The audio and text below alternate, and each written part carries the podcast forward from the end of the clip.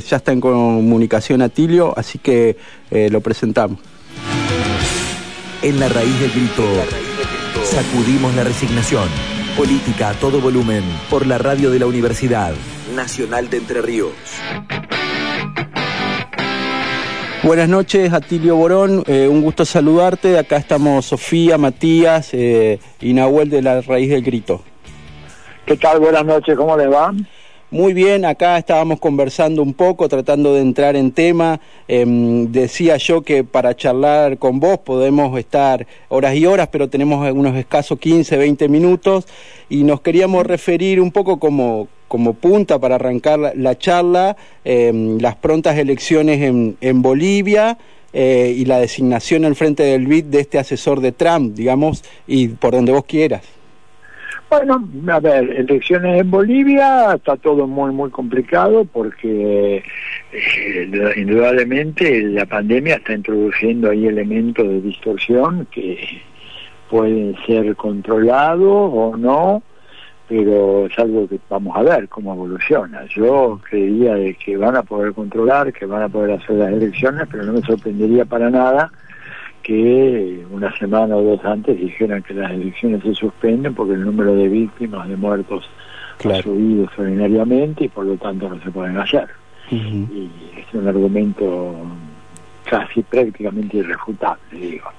Eh, lo cual no es culpa al gobierno golpista, son usurpadores del poder, criminales, perpetraron un crimen, mataron a mucha gente, incendiaron, robaron, saquearon, pusieron gente presa, hay gente exiliada en la embajada de en la residencia del embajador de México en La Paz hay siete personas que están ahí, ¿no es cierto? Simplemente el, pecado que han eh, realizado es que fueron colaboradores estrechos del presidente Evo Morales, no hay ningún cargo real ante una ante un juez competente que se le haya hecho a estas personas, pero no pueden salir, están secuestrados.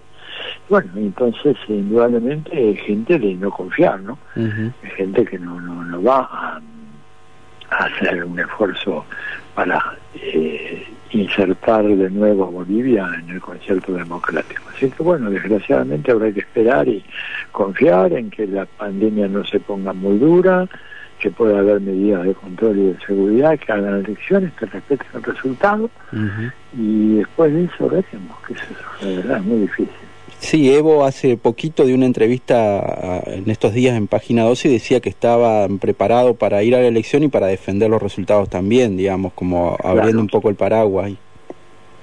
Sí, sí, este, la verdad que se hace una situación muy difícil, ¿eh? porque es, como dijo el doctor Zaffaroni, Bolivia es el caso extremo de la no legalidad. Mm. Él dijo, habiendo muchos casos de los FED, etcétera, pero lo de Bolivia es algo que trasciende todas las fronteras. Y esa es la gente que tiene que actuar ahora y que supuestamente tiene que dar una respuesta democrática ante un desafío como este. La verdad que no, no uno no puede esperar este nada nada de esa gente, ¿no? Este, así que bueno, veremos, veremos cómo están las cosas y es esperable que no haya violencia, que el, más pueda ganar y que si el triunfo se produce como todo el mundo espera, no haya una maniobra fraudulenta postelectoral como fue la que se hizo en, a fines de octubre en contra del presidente Evo Morales, que después todo el mundo confirmó que había ganado las elecciones más allá de los 10 puntos de diferencia que tenía que tener. Esto lo validó, lo validaron dos universidades norteamericanas, entre ellas la Universidad de Michigan, la menciono especialmente, porque esa universidad es el centro más importante, más especializado, más avanzado en estudios electorales de Estados Unidos. Y hay gente que no, no, no, puede decirse que sea chavista, evista, nada de eso. Son técnicos muy, muy rigurosos. Y dijeron, no, ganó y ganó bien. Bueno, igual lo robaron. Así es. Y en relación también a otra, a otra noticia de hace poco, de hace breves días, que está este, la presidencia que asume un asesor de Trump, eh, ¿cómo más o menos se ubican ahí las disputas en términos de bloques, Estados Unidos, Argentina y México? Bueno, eh, lo que pasó ahí directamente fue que Estados Unidos compró los votos necesarios para imponerse, es una práctica común, ¿verdad? Este, inclusive en más de un manual eh, o instructivo para los diplomáticos y funcionarios del Departamento de Estado la compra, digamos, de voluntades, este, la extorsión, eh, la coerción forman parte del, recetario habitual, ¿no es cierto?, los protocolos que ellos manejan. Acá lo que hicieron fue simplemente imponer eh, a un personaje que es, este, trabajó muchos años con Donald Trump, es un hombre que, digamos, es absolutamente norteamericano, nacido en los Estados Unidos, criado en Estados Unidos, lo único que su madre es cubana, pero es como si este, le diera una nacionalidad diferente a la de su país de origen, además no en ningún momento él tuvo ciudadanía de ningún país de América Latina, con lo cual se rompe una tradición muy fuerte de, de, del que era que siempre los presidentes eran latinoamericanos y siempre los vicepresidentes eran estadounidenses, ese era el acuerdo, desde que se crea el BID hace más de 50 años. Pero bueno, ahora lo, han roto, desgraciadamente la mayoría de los gobiernos de América Latina se inclinó por el candidato de Donald Trump, que es Mauricio Claver Jarón, es un hombre que está vinculado a los sectores más violentos, terroristas de la mafia anticastrista de, de, Miami, que decirlo, podría decirlo con palabras más edulcoradas, pero esa es la realidad, ¿no es cierto? Un hombre que ha, respondido a sus sectores, que ha amenazado con ejercer de violencia, con aumentar las sanciones en contra de Cuba, el país de su madre, él es hijo de españoles y ni siquiera es de, dobles padres latinoamericanos, su padre es español y su madre es cubana. O sea, no hay por dónde disfrazarlo de latinoamericano. Sí, hoy, hoy un ¿Eh? compañero me comentaba que fue quien se paró en el Congreso y se retiró en la asunción de, Alberto al ver eh, la comitiva de Maduro, digamos. Sí, que había una comitiva de, segundo nivel, Maduro no vino de ninguna manera, pero este pero bueno, este, el hombre se retiró indignado, es partidario de la línea dura, partidario de derribar a Maduro por los vías violentas, de acabar con la revolución en Cuba como una invasión, digo, es un energúmeno impresentable. La verdad que, bueno, pero me parece que esto debería servir para que la gente ya deje de estar así flotando en una nube de confusión y de, perplejidades acerca de cómo funciona el, sistema norteamericano y lo que es el imperialismo, ¿verdad? ¿No es cierto?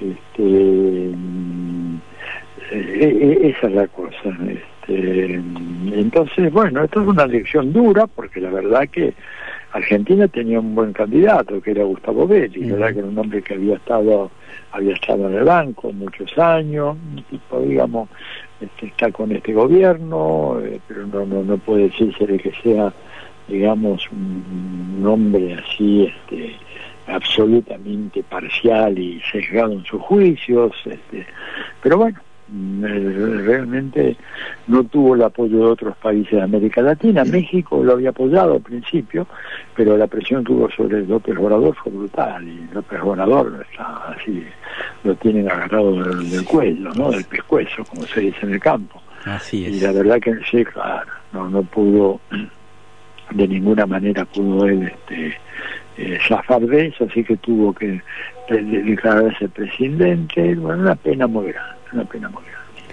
Ahí el compañero Nahuel te quiere hacer una pregunta. Dale. Atilio, un placer saludarlo.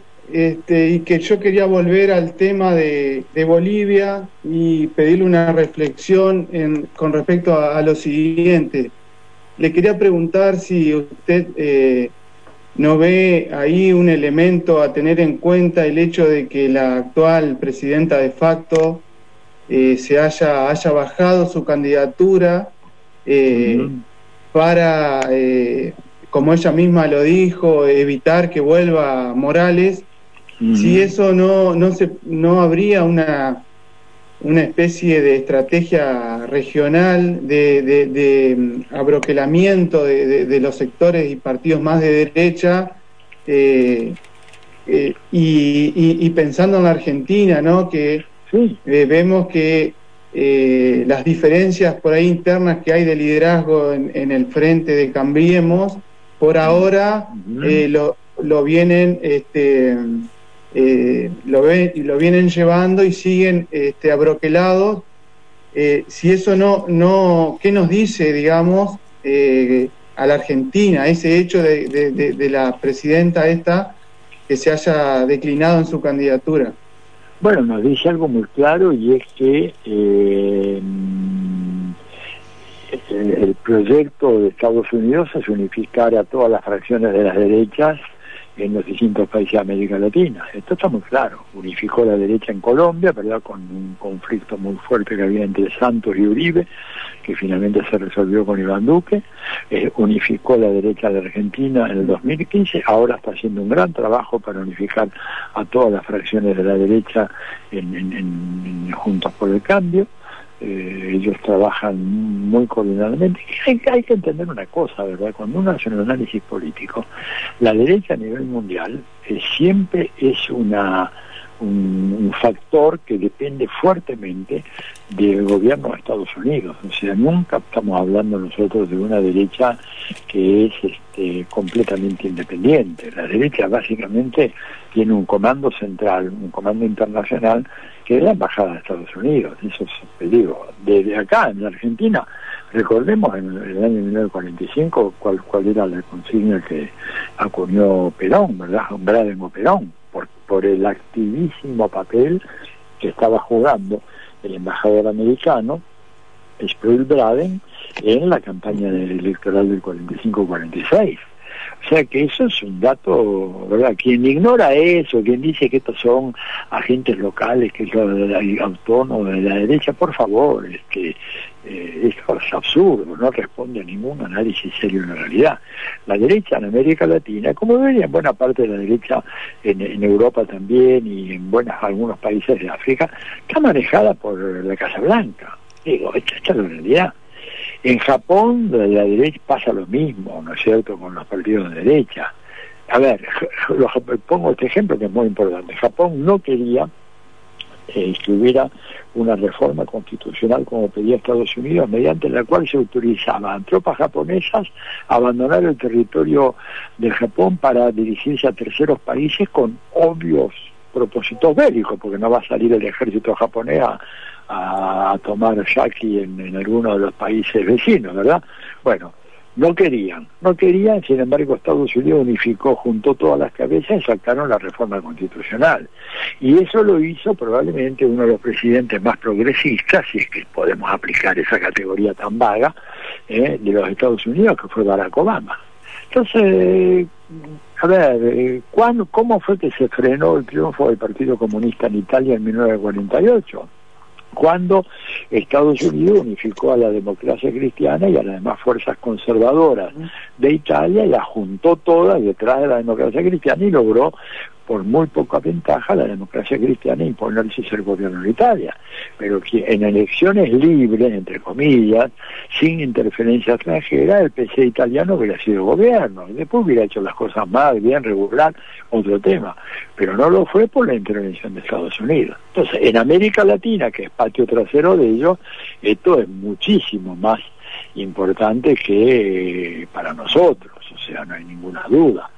Entonces me parece que ahí es donde uno tendría que este, ver un poco, bueno, de qué manera, de qué manera este, se contrarresta eso, porque es muy negativo para el funcionamiento de nuestro sistema político y para nuestra vida democrática, ¿no? porque tenemos un actor externo articulado con actores domésticos, con grandes poderes mediáticos que tuercen la voluntad del electorado o que la manipulan, si es que no la pueden torcer, pero en todo caso la manipulan, este, y realmente eh, esto tiene consecuencias, consecuencias nefastas para nuestra vida democrática. con esto no quiero decir que la derecha no tenga que tener un lugar, pero el problema que, que tenemos con la derecha, me parece que las elecciones son abrumadoras, es que no tiene vocación democrática. Cuando no gobierna, conspira. Y cuando gobierna, reprime, digo. Es, ¿Por qué esto? Bueno, esto viene de, de una larga historia, ¿verdad?, de predominio de la derecha en, en América Latina, eh, que viene de la época colonial. Eh, nosotros somos un continente que hemos sido colonizados por dos grandes potencias europeas, fundamentalmente España, en menor medida Portugal, luego se produjo una transición hegemónica hacia el Reino Unido y finalmente, este, bueno, caímos bajo la órbita americana. Entonces la derecha siempre tuvieron como instancia articuladora, ¿no es cierto?, como potencia integradora, una potencia externa, llámese España, Portugal, Gran Bretaña o Estados Unidos. Y, eso, evidentemente, conspira contra la calidad del régimen democrático en Argentina, porque tienen un actor que en realidad representa otros intereses que no son los intereses propios de este país, aún los intereses conservadores, sino los intereses geopolíticos imperiales de, otras potencias. Bueno, esto se ve muy claramente hoy en la Argentina, ¿no es cierto? La articulación entre todos esos, o sea, las policías nuestras son entrenadas en Estados Unidos, los jueces nuestros son entrenados en Estados Unidos, Bonadío fue entrenado en Estados Unidos, Colini en Estados Unidos, Sergio Moro en Brasil entrenado en Estados Unidos. Este, los periodistas, la gran mayoría de los periodistas, los grandes medios de opinión, toman cursos regulares de buenas prácticas, así se llaman, buenas prácticas, yo lo pondría entre comillas, en Estados Unidos. Y entonces juegan para Estados Unidos con los actores locales que en, determinado momento representan de manera más fiel, según ellos, los intereses de Estados Unidos. Eso es todo, no hay ningún secreto en todo esto. Atilio, em, nos estamos quedando sin tiempo, te hago una pregunta, si puede ser cortita, lamentablemente. Eh, con todo gusto eso, vos te referís a la calle también, es algo que nosotros acá de la raíz del grito estamos tratando también de, discutir en estos momentos de, de, cómo no entregar la calle o cómo tomar la calle, no subestimar a la derecha, no cometer los mismos errores. Que, sí, mira, yo creo que la calle es fundamental. Hay, hay, el otro día estaba escuchando algo que decía un analista, que no sé si era Artemio López o alguien, que citaba esta cosa de este dualismo el peronismo entre el palacio, por el palacio de gobierno y la calle, ¿no? Y que en distintos momentos oscila, hay una fluctuación, por momentos se confía más en la calle, por momentos más en el palacio. O sea, cuando dicen el palacio dicen la institucionalidad del Estado burgués, ¿no?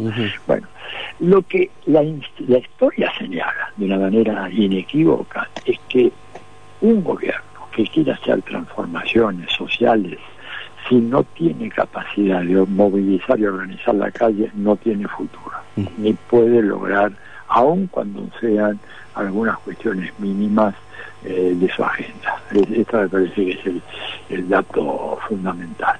Entonces, bueno, habrá que habrá que ver si ante una situación tan grave como la actual, el gobierno nacional se decide hacer una convocatoria, el problema es que con la pandemia sería irresponsable que llamaran a la gente a salir a la calle, pero yo me temo una cosa, mi temor, una más que temor, una pesadilla, que ante la ofensiva brutal de la derecha, la gente salga sola a la calle, ¿te das cuenta? Y que cuando estaban los policías allá en, este, rodeando la quinta presidencial, que hubiera salido la gente sin ser convocada por nadie, y eso hubiera producido un desastre. Sí, sí, Pero eh, la derecha está pensando demasiado la cuerda.